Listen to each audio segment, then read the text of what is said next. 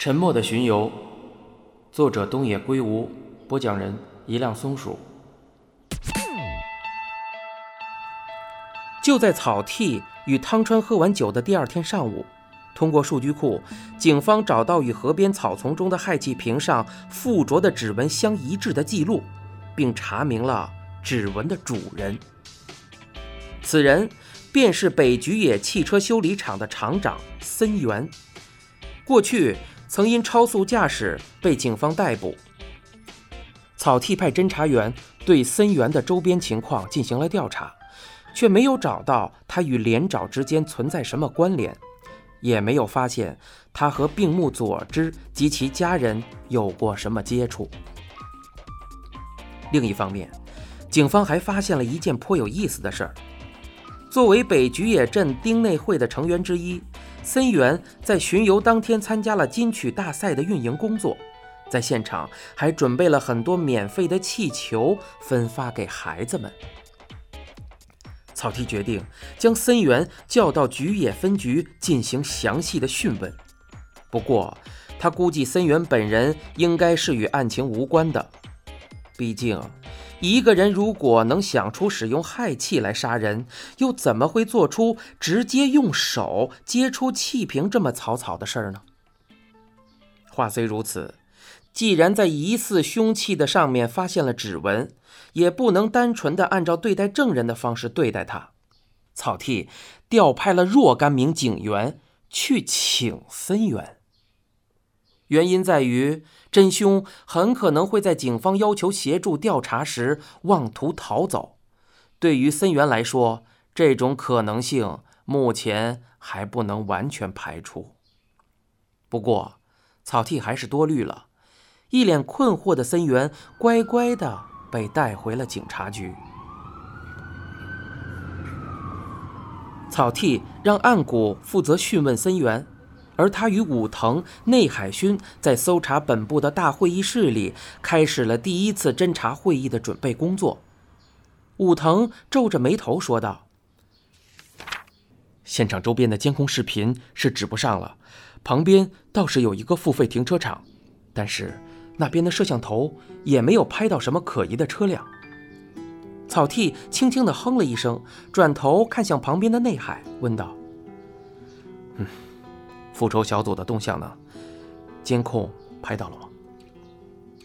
内海勋在面前笔记本电脑的键盘上敲了几下，随即将屏幕转向草剃，回应道：“您看，拍到了一部分。”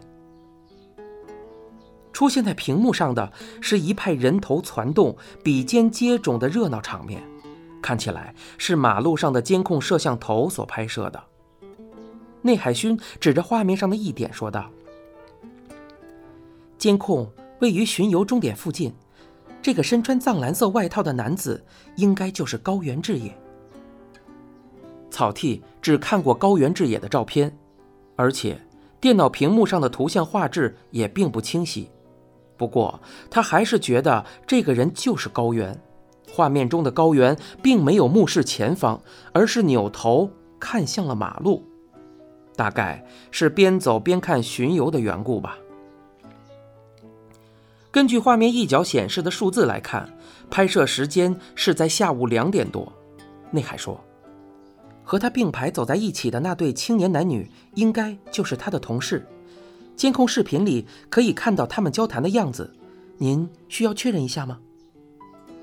草剃说：“不用了，没有再晚一些的图像吗？”菊野分局正在核查，目前还没有发现。草剃再次盯着画面仔细的看了起来。哦，高原智也的手上空空如也，并没有拿着书包之类的东西。和他一起的两个人也没有什么大件物品，只有女孩的肩上背了一个小挎包。从内海勋前几天的报告来看，高原智也在下午三点多到四点的这段时间里是没有不在场证明的。然而，这么短的时间之内，他又能干些什么呢？草剃问道。复仇小组的其他几个人呢？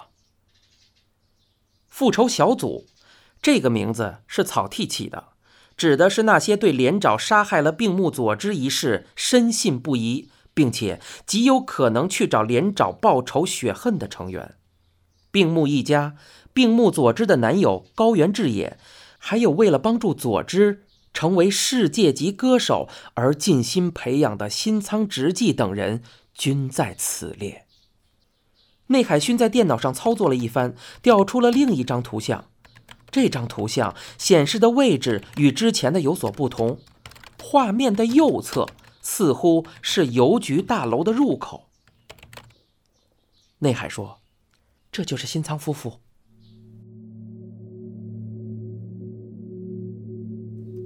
在内海指向的地方，一个穿着褐色夹克的中老年男子和一个身穿淡紫色毛衣开衫的女子并排站在一起，二人都在看着马路，手上也没有拎东西。草剃看了看他们的脚边，同样没有发现什么物品。图像上的时间为下午两点二十五分。内海勋说道：“从时间上来看。”当时正好是菊野队在演出，不知道是不是这个原因。之后，新仓夫妇便开始走动起来，似乎是在跟着菊野队一路向前。因为菊野队是最后一个出场的，很多游客也和他们一样，都在跟着队伍一起往前走。武藤在一旁说道：“这条街上应该还有几个摄像头才对，仔细查查的话，可能会发现新仓夫妇此后的去向。”高原智也那边也一样，我找几个手上闲着的，一起看看吧。草剃扬起嘴角，点了点头。那就麻烦你了。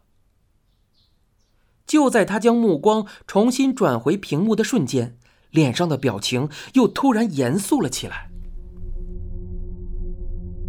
让草剃颇为在意的是，无论是高原智也还是新仓夫妇，他们的手里都没有较大的物品。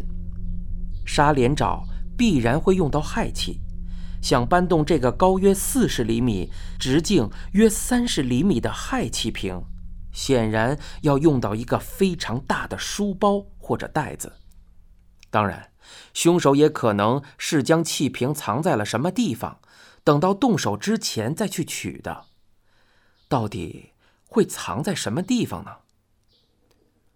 吴腾，草剃招呼道。查监控的时候，让他们注意看一下有没有人正在搬运较大的物品，具体的尺寸以能装进那个氦气瓶为准。武藤好像明白了草剃的意图，睁大双眼答了一句：“明白。”便大步流星的朝外走去了。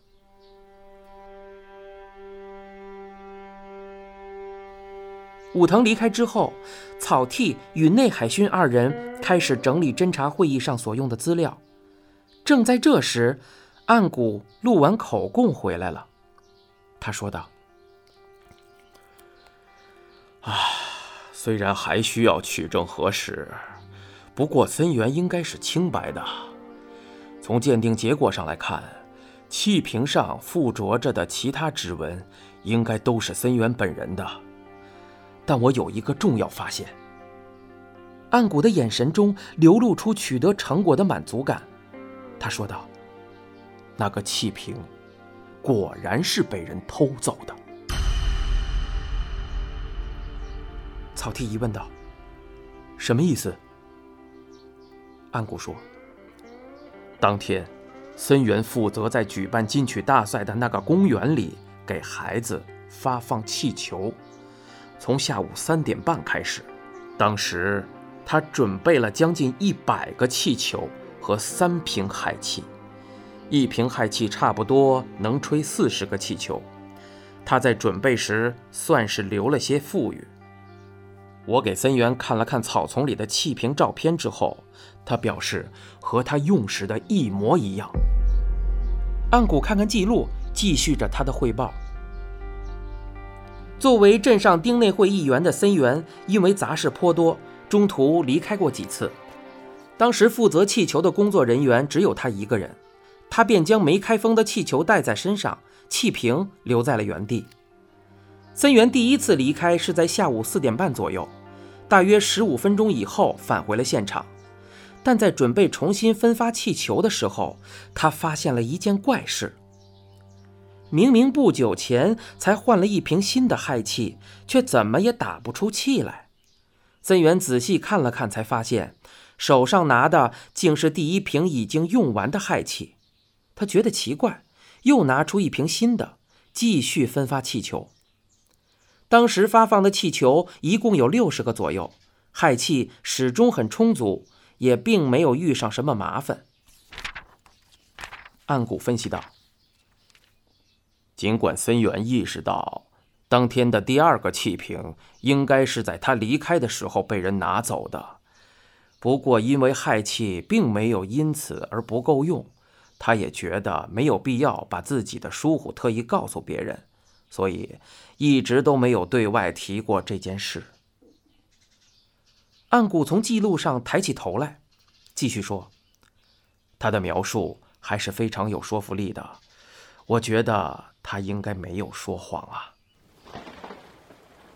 你现在收听的是一辆松鼠播讲的《沉默的巡游》，欲知详情，请听下回。